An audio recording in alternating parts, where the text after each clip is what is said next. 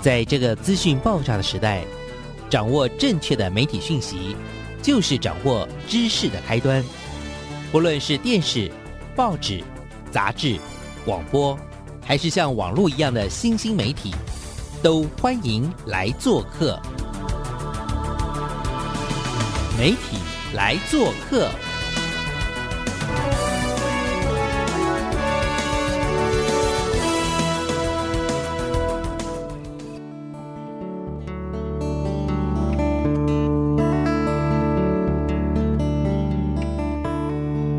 体大小事，欢迎来做客。我是主持人小黄老师。各位空中的听众朋友，大家早安。过去的这个周末过得如何呢？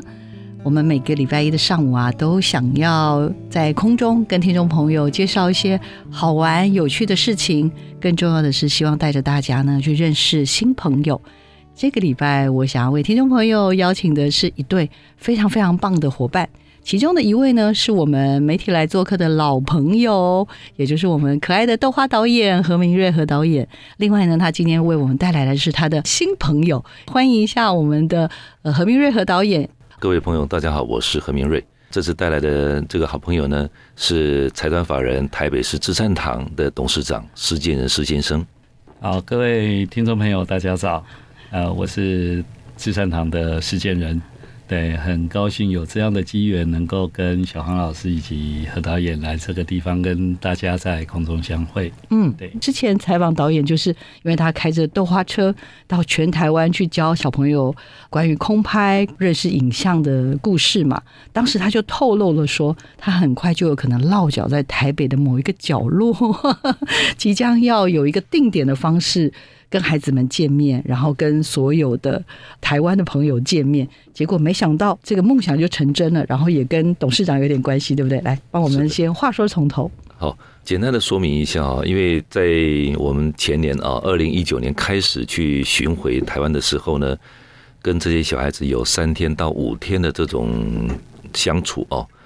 那最后一天的时候呢，很多小朋友会跑过来跟我说：“导演，你还会再过来吗？”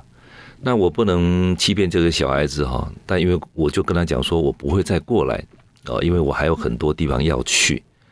那我看到这些小孩子呢，就有点落寞，心里有点不舍。那我就在想说，是不是有什么方式可以两全其美？呃，是不是应该开一个豆花店啊，让这些小孩子他能够随时的可以找到我，或是来吃豆花、来聊天，或是想再进一步的学习摄影啦、剪接啦各方面的这些学习。在二零一九年跟二零二零年这两年呢，我们就在做黄玉介先生纪录片。那也因缘际会认识了财团法人台北市智善堂的董事长施建仁先生。那这个过程中呢，其实我们也在聊上了我们在做豆花车的事情。那施建仁先生呢，他也曾经有一次呢，在我们在台东三仙国小在分享的时候呢，他也过去看我们啊。那所以在我们拍完这个纪录片的时候呢，因为我们又要呈现黄玉介先生的这个事迹，啊，很重要的是他成立了一间豆酱店，他的斋堂呢收留很多孤苦无依的人，但他觉得这些人是有生产能力的啊，所以他就让他们在这个豆浆店能够学习一技之长，也能够自营生计，这个盈余呢还可以再去做更多的这个社会服务。所以我觉得很感动的是，这个人啊有做这样的一个胸襟，所以我们就想把豆浆店呢做一个还原啊，在影片里面去做呈现。那本来是想在片场里面搭景，但是这个施董事长呢，他就跟我讲说：“导演，你要不要来看一个场景？”那我去看了之后呢，惊为天人，因为这个场景是百年前的建筑物，而且是。当时玉阶先生他所成立豆浆店的原址很漂亮，那我就想说就在这边搭景，完全没考虑预算，就给人家随便答应了。是，所以原本那个部分呢，在预计是在三十万的制作费而已。怎么讲？就是找一个空间搭个景，然后就拍完就把它拆一拆，然后缓一缓。对，但是我就跟董事长讨论说，是不是可以让这个场景保留下来，让更多人看见。也让玉阶先生的精神能够在这个地方有一个据点，能够散发出去。嗯，所以跟董事长讨论之后，就是说愿意把它给保留下来。所以呢，我们就找了那个美术指导呢，用实木的方式来去施作，所以整个场景弄弄出来之后呢，我们花到了百万。呃，就变成有点像是真正的装潢的工程了。呃，它就是一个装潢工程，它就是一个装潢工程了，已经不像片场的这种陈设，应该是一个妇科的工程。哦，是一个妇科的工程。说实在啦，何导啊，他传他这个一代大医黄玉阶先生的纪录片给我的时候啊，我其实还蛮好奇，就是说，我觉得何导他要决定做这部纪录片，应该是因为这部纪录片你们结下了非常好的缘分，甚至今天联袂出席我们的采访。你可以告诉我一下，你第一次。见到这位豆花导演，记忆跟印象，可以帮我们复刻一下当天的场景，跟他大概说了些什么吗？请。第一次见到何导演，其实我其实并没有太关注到这一个人。导演到资产堂来拜访的时候，是跟国家中医药研究所在拍摄这个做这个纪录片计划的这一个团队一起来。哦，所以其实一开始，其实我对导演并没有太深的印象。那因为毕竟在这个计划之前，其实有蛮多的学者。啊，以及可能有一些节目制作的团队曾经都来跟资产堂接洽过，因为在您去追溯台湾历史的过程里面，其实你会发现，哎，有很多的人物其实没有被大家所认识跟知悉。嗯，好，那当然就是说，因为至善堂的创堂先师有一位叫黄玉阶的这一位先生，嗯，那他本身呢，他。不但在宗教、医疗各方面领域、社会参与啊、社会公益、慈善等等的这个各方面的领域都做入蛮深，好，所以其实蛮多人对黄玉杰先生是好奇的，嗯嗯。可是因为他们对他好奇，却在外面找不到一些文献资料，所以没有办法去勾勒出他当代的一个样貌以及这个人的一个特质。当然，也就是因为有一号人物存在，那在这一次的纪录片计划，国家中医药研究所就整个计划团队以及导演就一起来到了慈善堂。嗯嗯，那大家一看到那一些文献资料的时候，其实大家是有一点点嘴巴合不拢，对，吓吓死了。慈善堂其实是经过改建的，那是在我很小很小的时候，那时候我才十六岁左右，那那时候是跟着阿妈。把那些资料文献用报纸、用那个塑胶袋，然后再用手帕，呃，一层一层的把它包好。嗯，那把它拿从原本的旧址搬到那个暂存的地方，在整个改建好以后，再从那个地方再搬回来这一个。改建好的一个新址，嗯，所以那些资料就是从小就是被交代必须要保存，就跟就是怎么讲，什么东西都可以不用顾，但是一定要把这一包这一些资料要顾好，是是是是。所以那个时候年轻对于这些资料的价值其实并不知道，嗯，并不了解，说啊很重要很重要啊到底是多重要，其实是不清楚的。那一直到就比较大了以后，结果我是一百年接任董事。在一百年接任董事之后，一直就有这样子的团体跟单位来做一些接触跟接洽。那其实，在我们的角度里面，就是说，既然它是一个重要的文史，躺在柜子，它哪里会有价值？嗯，所以到了我们这一代，我们慢慢就会想说，哎，这些资料跟这一些应该要去创造它应该要有的一个定位，该是让人家所知悉，或者是说研究单位要来做一些历史脉络的一个。研究的时候，其实是应该要适度的公开，嗯嗯，好，所以其实我们一直有要想要公开的那种想法。可是你要公开之前，你自己总得要先盘点，对对。所以我们在一百零二年、一百零三年，我跟我姐姐就开始在着手盘点这些资料。哦，可是不做没事啊，做了以后真的是。一个头两个大，因为它的资料量体太过庞大，而且我可以偷问一下，到底有多大吗？这一个量体经过我们这一次的计划做了初步的盘点，我们还没有把所有内容都把它清点完，我们只做书目的盘点。书目，书目，对，单书目有一千五百多部书名哦，书名，单书名有一千五百多部，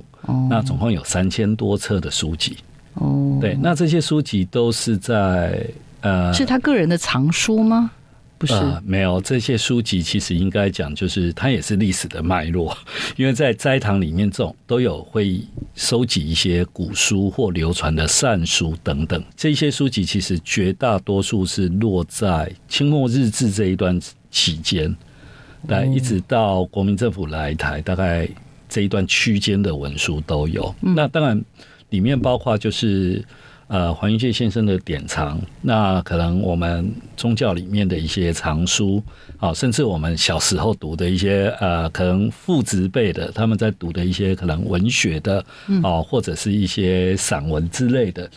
小说类的书都有，嗯嗯，那也就是因为这些书籍的种类太过繁复了，所以我们呃不是那一种各方面都是通才的人，我们很难去整理它。嗯嗯，其实是这样子啊。当我们第一次看到这些资料的时候，我也吓到了。我想说，怎么会接这个纪录片来拍哈？我一个头两个大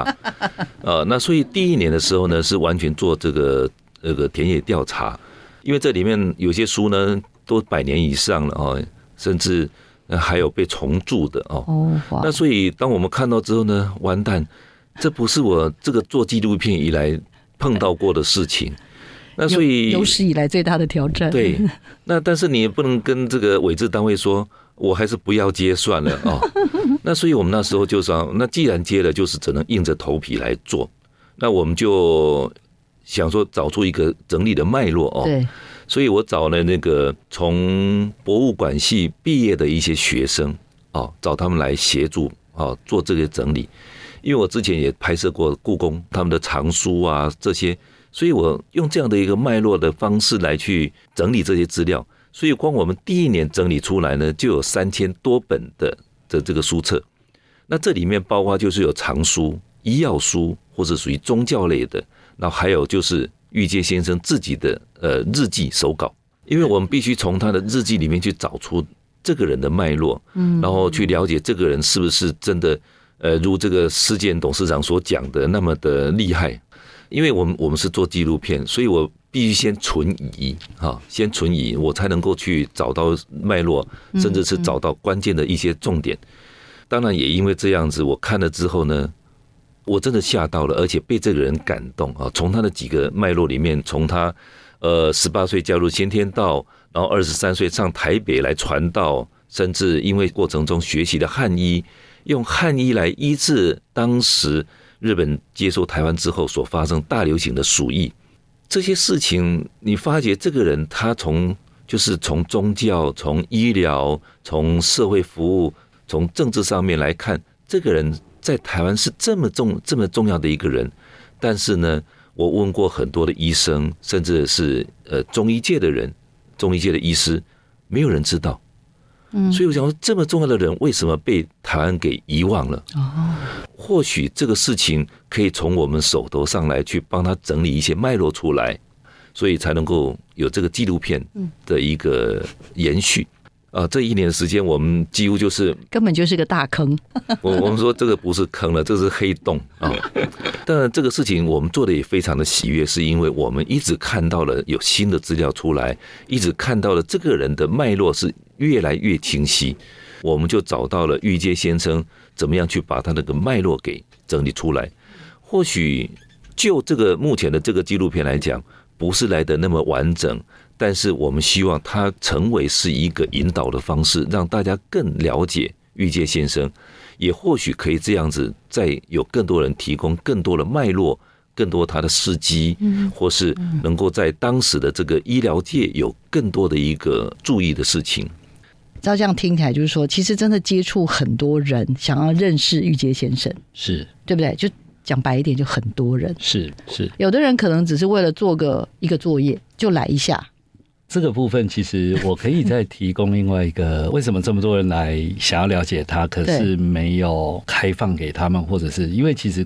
中间过去曾经有发生了一段故事。请好，那这个应该是在民国七十几年的时候，是那曾经也也有学者要来研究这方面的一些史料。那当时阿妈借了三本书。后来那三本书没有归还，所以就因为这样子，阿妈对于这件事情耿耿于怀，所以她从那个时候断绝跟外界所有的一些联系。嗯，所以之所以那些书籍会典藏在柜子里面，是曾经有发生过这样的一个问题。嗯嗯，那。因为年代久远了，那时候我们年纪都很小，那这些事情阿妈也把它当做是一种避讳，所以后续他也不大爱谈这件事情。嗯嗯，好，所以也就是因为有这样子的过去所以后来我们对于团队或者是说要来参与这一个研究的这些相关人员，我们都很谨慎。嗯嗯好，那其实当然导演这一次他们进来，其实也让我们很感动。对，嗯因为他这一个案子明明就是两年的计划，今年的经费已经消耗殆尽了。嗯，那第二年的经费又还没下来的状况底下，那导演我们刚刚有讲到那么大的一个量体，我们找了好多的工作伙伴来协助做这些盘点跟精点。嗯嗯嗯，那虽然已经那个经费早就都花完了，下一笔经费会不会下来？还没着落，对，这在这个状态底下，他们愿意在这一个青黄不接的一个期间，这些工作是没有停、没有断的。嗯嗯嗯，所以在这样的一个状态，我们也被导演的这整个团队所感感动。嗯所以我们慢慢慢慢就是呃，包括叔叔有一些典藏的东西，嗯因为当时他在协助整理的时候，他把有一些特别重要的。特别收藏在另外一个地方，他也看到这些团队的努力，所以他也把它另外珍压藏的箱宝的东西 一件一件就再拿出来。你哦，很厉害哦，哎你很难想象，叔叔那边居然还有典藏百年前的药锭的存在。哇哦，哦，还可以找得到当年很多的印件，就是哦就是比如说呃团体用的、玉界先生用的印章、哦印件，这一些资料就是其实是压仓的，这个可能是 最宝贝、最宝贝、最重要的这些东西。嗯那也因为这些东西出来，让我们的整体在整理起来的那个脉络更清晰。嗯，是，常常讲就是说，呃，努力把事情做好，嗯这是最重要的。那至于结果论，那是另当别论哦。那但是这个这个过程中，你必须让人家知道说，我们是真的想把这个事情给呈现，而不是只是来掠夺一些他们已经既有的这些资料。当然，这个过程中我也被感动了，是叔叔他看到我们的作业，看到我们的团队这么认真在做，所以他一件一件的又把这些压箱宝给翻出来啊。嗯嗯那让我们的这整个纪录片的脉络会更明确、更清晰，成就现在目前的纪录片。那当然，这个部分来讲，我也感谢所有的这个工作同仁哦。我们那时候是一个礼拜有两天到至善堂上班哦哦，就在那边驻地就 服务，从早上去就开始整理资料，整理资料。我们那时候最多是分成三组人，然后只是做建档而已。隔年才是跟顾问老师讨论，要先从哪边，因为那么多不可能在一年之内又又做完，所以我们就开始怎么样整理出来说，呃，先从比如说先从医书啦，或者说从他的日记里面啊，然后先翻拍，那才能够去做一些解读嗯啊。所以那个这又又花了一年的时间啊。听众朋友不知道听到这儿呢，会不会有一种其实还蛮深的感触来，就是说，哎，其实，在台湾的很多的这样一个小岛上，我们有很多往前走的，不管是人事物，那有很多是可能我们很耳熟能详，但是也有很多人物其实对台湾有做出了一个非常非常重要的影响，可是也因为某些的因缘，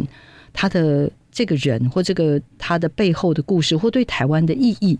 那却没有办法被我们每个人所知晓。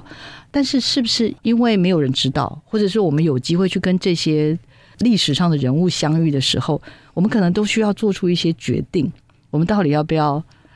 我们到底要不要投下去做这件事情？那去做很多的选择。那我们今天其实透过我们的施董事长以及何明瑞和导，那因为最早最早当然就是因为他的片子就很快要陆陆续续啦，在公视的平台《一代大一黄玉杰先生》这部纪录片呢，要跟很多的观众朋友见面。但是我觉得更重要的是，好像不是只是一部片子上映。那我觉得更重要是在这个的背后，因为我自己有去了。呃，我们和导的这个嗯导演的豆花店，然后也看到他这个这个旁边的这个酱菜馆。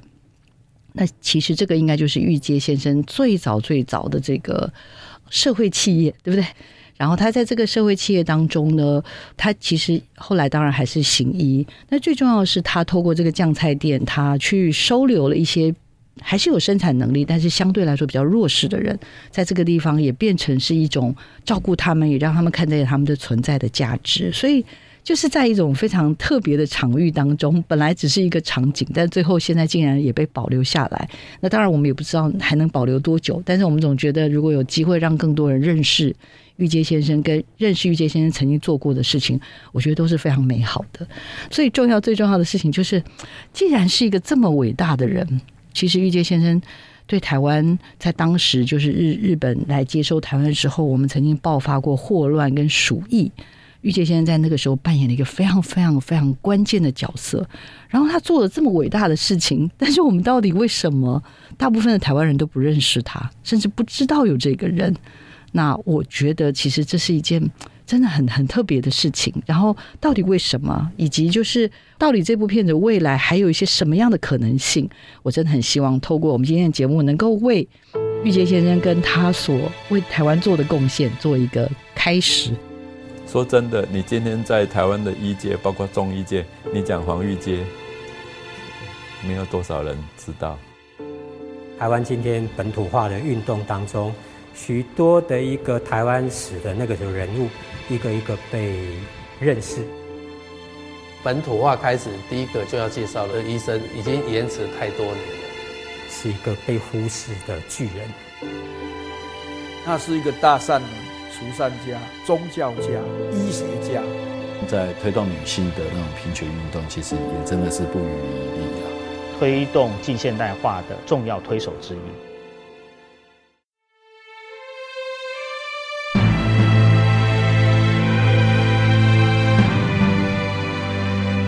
这次的这一部《一代大医洪玉阶先生》这部纪录片哦，其实他也在日前啊，陆陆续续在很多的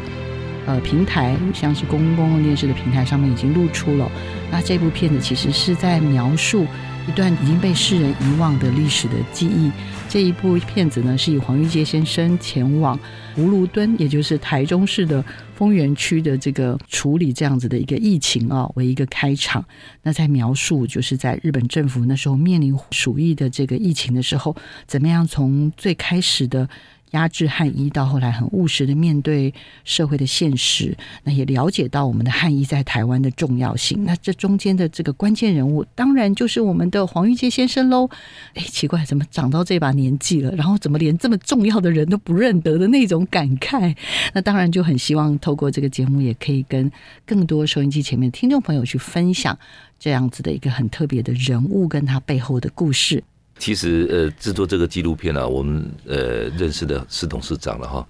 当然，我们也希望玉阶先生的这些事迹，呃，不只是因为我们这个纪录片做完了之后就结束了，而是能够被更多人广泛的能够讨论。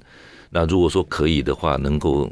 呃有更多的这个黄玉阶先生他所在那个年代所做的这些事迹，能够被更多人看见。嗯嗯嗯，我们只是开了个锁嘛，就是门稍微打开一点点。就像我们纪录片把这个箱门给打开了，让更多人看见里面的东西。嗯，没错，没错。施董，请问一下，那个先天道它是一个什么样的宗教？然后又有什么注意的事项？我实在很好奇。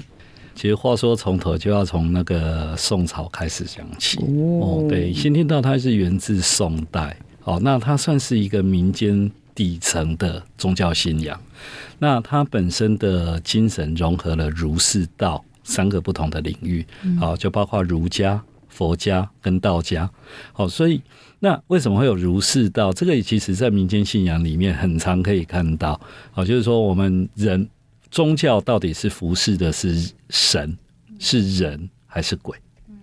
好，那其实很多的呃宗教的一些演变的过程，其实都是以信众信奉的中心思想或本身的需求为主要的。服务对象，所以人本身就有很多的欲望。好，那在这民间底层的这样的一个民间信仰里面，他就很难说，哎，一定是佛，或一定是道，或一定是读书哦。那他把他所有各方的一个精神跟他的精华都融入在这一个教派里面。嗯，那所以这样的。宗教就很容易被一般的民众所接受跟接纳，当然，也就是因为这样的宗教就是活络在一般的社会底层，对于政治家或政权的掌握，对于这些人民，他们是不容易掌握跟掌控的。嗯，所以在某些状态底下，他可能会觉得说，哎，这样这一些人是不是危险分子？所以在这一类的宗教，其实，在政治方来讲，其实他们是不大容易接纳的。对，所以这样的宗教，其实，在底层我们是很活络，可是被公开讨论的机会或文献被保存下来的，其实不多。不见容于那个当权者，可以这么说是？可以这么说，因为等于是说，当权者当然希望就是这些民众都能听话嘛。是但是，例如像先天道，然后之前董事长也有跟我讲，其实好像是有三种派，一个是是什么金童教，还有一个龙龙华华派嘛。对，像类似像这种，对于这些统治者来说，某种程度发挥的那个影响力啊，是。搞不好超越了这个政权的是没错。掌控了。，对，所以其实，在整个政治统治的一个嗯。状态底下，其实他们是很对这个是很避讳的或者是说哦。他很希望能够有一些什么样的规则跟规章。嗯嗯嗯，好，所以其实，在日治时期，其实，在台湾，我们刚刚有提到，总共有三个这个教派是非常的活络的。是好，所以当时日本政府为了掌握这些教派，他们其实也做了所谓的宗教普查。嗯嗯哦，那在宗教普查里面发现，这三支教派其实有一个共同特色，就是这些人都吃素。嗯，啊，因为他们里面有佛家的那种概念，所以都吃素。嗯所以在当时，他们就把它归类到台湾斋教。那在大正年间，其实台湾早期还有一个事件叫西来安事件。对，西兰安事件其实跟这些宗亲道亲道友其实有一些关系。所以在西兰安事件之后，这几支教派的一个演化，就变成他为了避免政府当局来找麻烦，嗯所以他们就把它引申在南宁佛佛教会里面。嗯所以到后来这一些我们所谓的斋堂菜等就已经不见踪迹了，就是因为这样的一个历程，所以他们就把它隐身在佛教的一个保护伞底下。哦，对，所以其实这些宗教为什么很少人会去提及或讨论起这些东西，是因为这样子的关系。例如玉阶先生，因为他是呃蛮年轻的时候就开始接触了先天道，然后后来也算是成为先天道里面非常有影响力的灵魂人物吧。是但是就像刚刚所说的，可能因为统治者不一定能够那么兼容于统治者，虽然他信奉先天道，然后也谨守着这个先天道的一些。相关的规范，例如要如素啦，例如也蛮多是代法修行啊等等这些东西，但是他还是会去希望啦，不要变成是一个所谓的政治上的一种被关注，所以呢，可能变成是什么台湾斋教派啦，甚至像刚刚董事长所说，他隐藏于这种佛教的这样子的一个一个体系跟保护。对，其实在，呃先天道的北中南的斋堂，台北有，新竹有，嗯，彰化有，嗯，云林有，高雄有，然后屏东有。但这一个教派，其实在北中南的斋堂，其实它是分布的很很广很广泛的，很很广泛的。斋堂与斋堂之间是有联系的，互相协助跟帮助的。懂懂。懂。对对对，其实我们刚刚有聊到了，就是玉阶先生当时除了刚刚讲的这个嗯先天道之外，然后他后来也算是创了台湾的第一个社会企业，对吧？好，这个应该讲就是说，在我们这个片子里面有一段戏剧的一个剧嘛。好，嗯那就是在我们这个玉界先生的酱菜馆的这一个原址的地方去拍摄的。嗯，好，那至于这个酱菜馆，其实它的一个缘由大概是这样子的，就是说，当时在做这些酱菜以及这些贩售的这些人，都是玉界先生他的斋堂斋友跟这些姑娘收容的这些姑娘家以及孤苦无依的孩子。那他给他一个场域，给他一个事业体，让他们来经营。啊，让他们能够自行生产、自行贩售、那自营生计的这样一个概念。所以在这样的一个状态底下，这样的一个组织就是这样的一个理念来做一些运转。那也因为他们如素，所以他们平常的饮食就是这些酱瓜、酱菜、豆皮、豆制品等等这一类的东西。玉洁先生其实蛮有趣的，就是说，其实为什么他需要这个经营这样的事业体？其实他本身他有蛮多的收益哦。嗯，好，那包括他任公职，包括他担任学校的教务委员，包括他当公医，哦，那这一些都有一些蛮丰厚的收益。可是你会发现一个很有趣的地方，就是他的这些收益，从他的呃捐款的丰功伟业来看，你会发现这些钱都没有用在他身上。嗯，对，他就把这一些的收益拿出来，在公益慈善事业里面去做一些活动的推广。嗯所以他本身在那一个年代的一些社会参与，很多的活动都可以看到他的身影。其实我们一直觉得他是一个包容性非常好，然后非常博爱的一个一个人。对没错，呃，因为从我们资料里面去找到了，包括他担任公医、担任公职，甚至他到监狱里面去当教委师。哇，从他的这些收益里面哈，比如说他当教委是一个月有二十元，在当时的二十元是很大的的数目字了，几乎一个月将近有几百元，在那个时候几百元已经是可以买好几栋房子了。所以呢，我我们在影片最后一句呢，我们就讲说，这个人其实是可以家财万贯，但是呢，他散尽钱财，他把这些钱全部都去做善事。我觉得这个人伟大的是这个地方。那当然，我们要讲到的就是在他的医疗上面啊，他影响了台当时台湾的汉医，因为在资料上面我们看到了日本当局呢，呃，当时是要灭掉台湾的汉医的，因为他们崇尚西医。所谓的汉医就是中医，对不对？是的嗯，那所以在当时呢，呃，发生这个鼠疫流行的时候呢，日本政府他们用的西医啊，当然他们带过来的这个这个西医人数也不够啊，治愈率只有在两成多而已。但是玉阶先生用汉医去医治的医治率达到了四成多，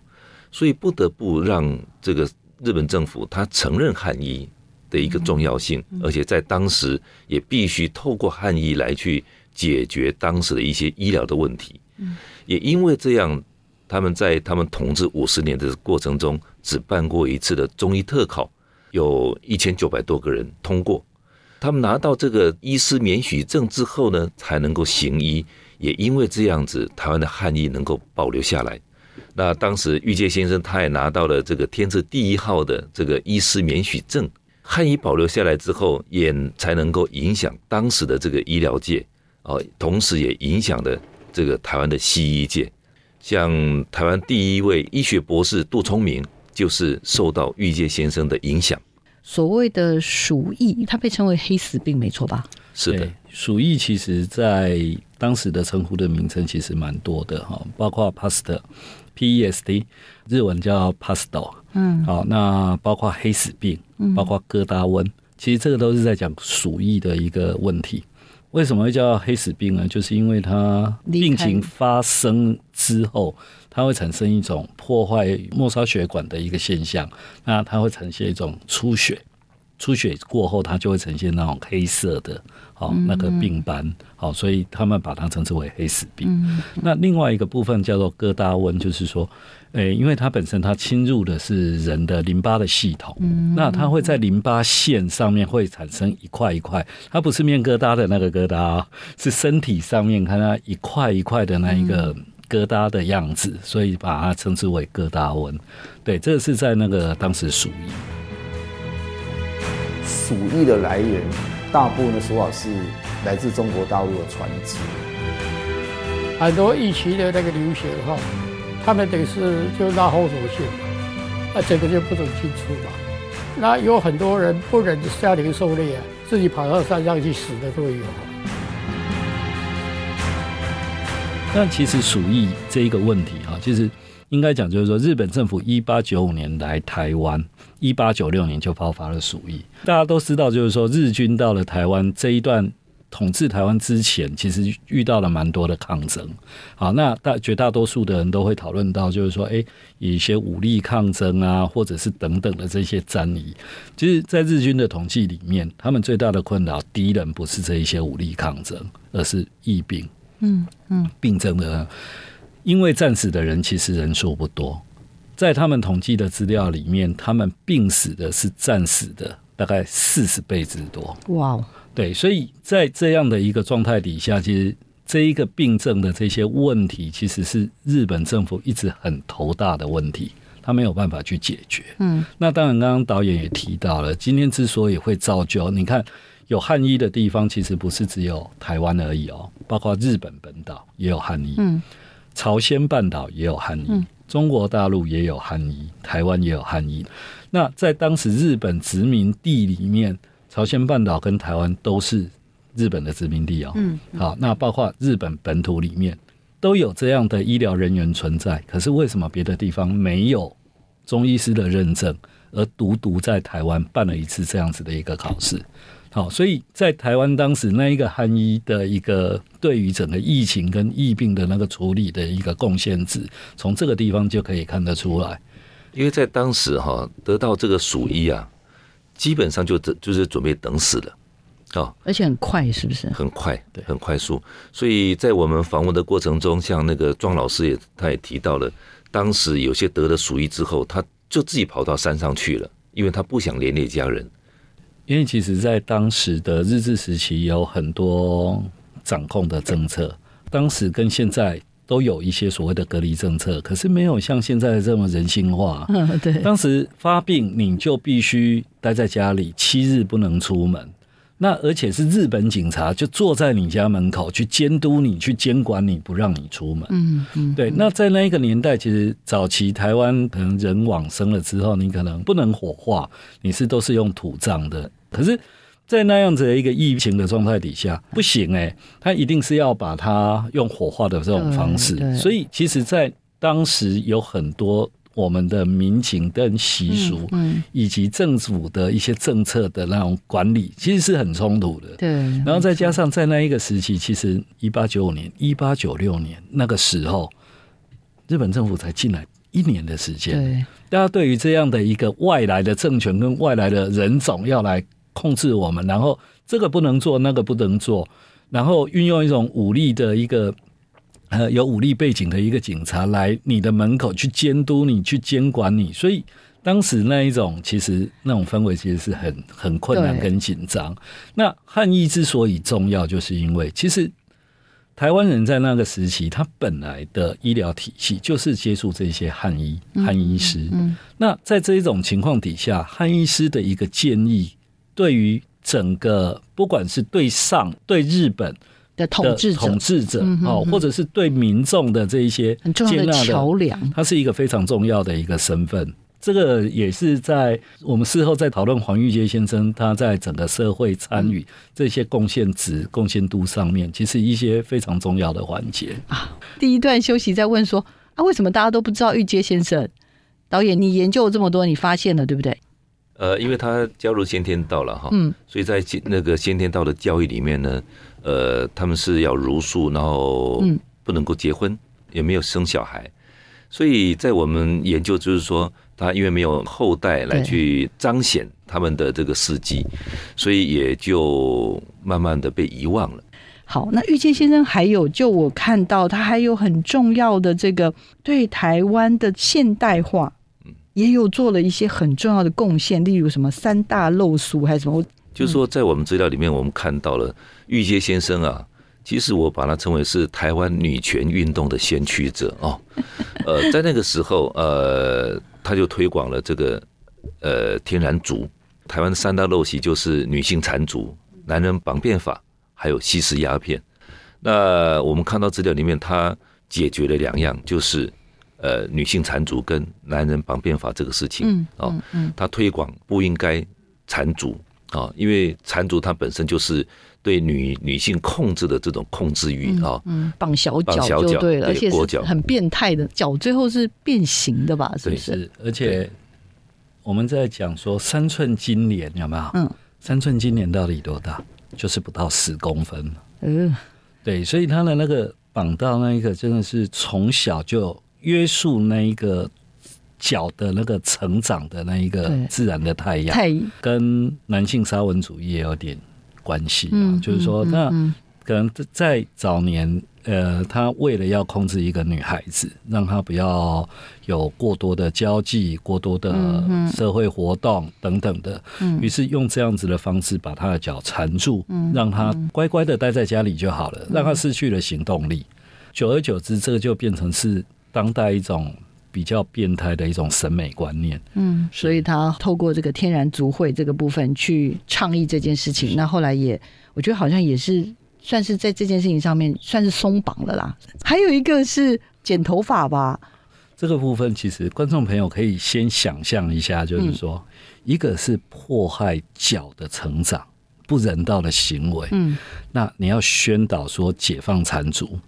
好，那另外一个是男生绑辫子，这是个人卫生跟外在形象把它剪断，那这个伤害跟绑小脚哪一个比较大？大家可以先想象一下。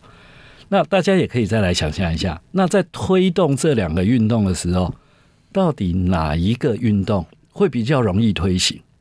我觉得都好难，两个都很挑战那种是框架。从他的那个历程里面哈，其实因为黄玉介先生本身他是医生嘛，所以他对于这些的身体发肤受之父母不肯毁伤这种的概念，或者是说这样的一个对于身体的自主权的这样，其实。医生是比较有想法跟见地，嗯，所以之所以他们会讨论到这两个部分，其实你可以从这样的一个脉络，大概可以知道他当时的一个状态。嗯，那再从时间的时程脉络来看，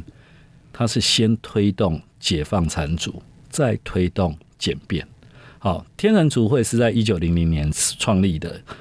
断法不改装会是在一九一一年的时候创立的，两个之间的一个差异。女性的，刚刚我们有讲，这是个人跟那个当代审美观。可是断法听起来好像很简单，可是它背后的意涵很深沉。嗯，为什么？这是一个国族的认同。呃，之前有一部片子叫《塞德克巴莱》，他为什么要回到彩虹桥？他为什么要纹面？他如果回到彩虹桥，他没有纹面，没有出草过的，他会过了彩虹桥，他怎么样去面见他的祖先？嗯，他失去了他的。猎场，他怎么样去回去看他的祖先？同样的，我今天我的祖先都结辫，我今天把辫子剪掉，这是一件多么不容易的事情。我未来怎么样去面对我的外在形象？我剪了以后还是不是原本的那个人？好，对，所以这个其实在这一个深层的意涵里面，其实是抗力还蛮大的。嗯，所以在整个推动的一个历程里面，是解放产主优先。当代还有一个缘由，除了就是为了这一个国族认同的问题以外，另外一个问题就是说，在当时的服饰，嗯，似乎好像我剪了西式的短发以后，我是不是应该要更换成西服？当时的西服都是舶来品，嗯，这是非常昂贵的一些一些服饰，所以在一般的民间，大家是很抗拒的。所以这一个会为什么会叫做断发不改装会？嗯，就是告诉大家说，哎，其实衣服是不用换的，这是一个现代化一个过程。相信今天这两位受访者呢，其实他们也都因为碰到玉阶先生，这生命其实都有了非常非常重要的一些启发啦，等等这些。好，我们这个节目有一个好的传统，就是许愿，可以吗？其实，呃，就是开始去做玉阶先生这个纪录片的时候，也被感动了哈。所以，包括就是说，为什么我们豆浆店会把它给保留下来？那豆浆店在保留下来之后呢，也因缘机会在隔壁呢开的豆花店。那我们希望呢，就是能够承袭玉界先生的精神，从教育出发，能从改变社会来出发啊。那我们也希望这个豆花店，它能够承袭玉阶先生的这些精神，也能够让更多人看见，然后也能够做更多的玉阶先生的这些善行义举。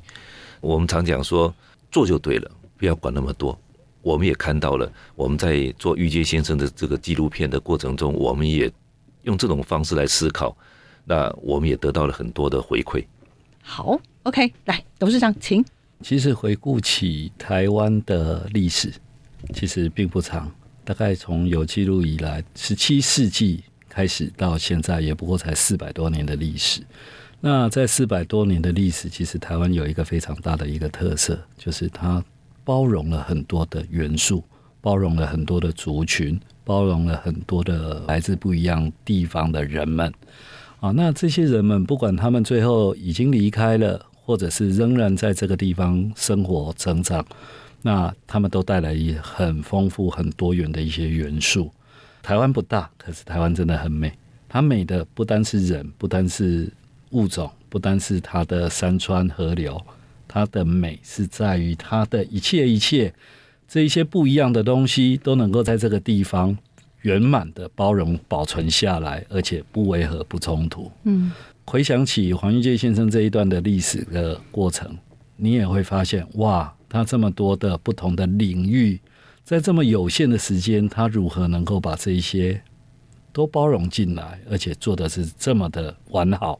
好，那也希望就是说，在我们未来的一个生活里面，或我们的日常里面，能够保有这一切的美好跟一切的善，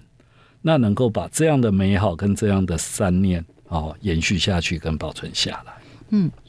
好的，我们非常感谢两位坑里面的甲乙方。我们今天为听众朋友介绍的是由我们卫福部的。国家中医药研究所，然后他们就是委托我们的何导以及我们的至善堂这边董事长这边，大家一起努力的，然后共同完成的这一部一代大医黄玉阶先生的纪录片。很希望就是未来能够有机会能够在大荧幕上面看到玉阶先生的故事，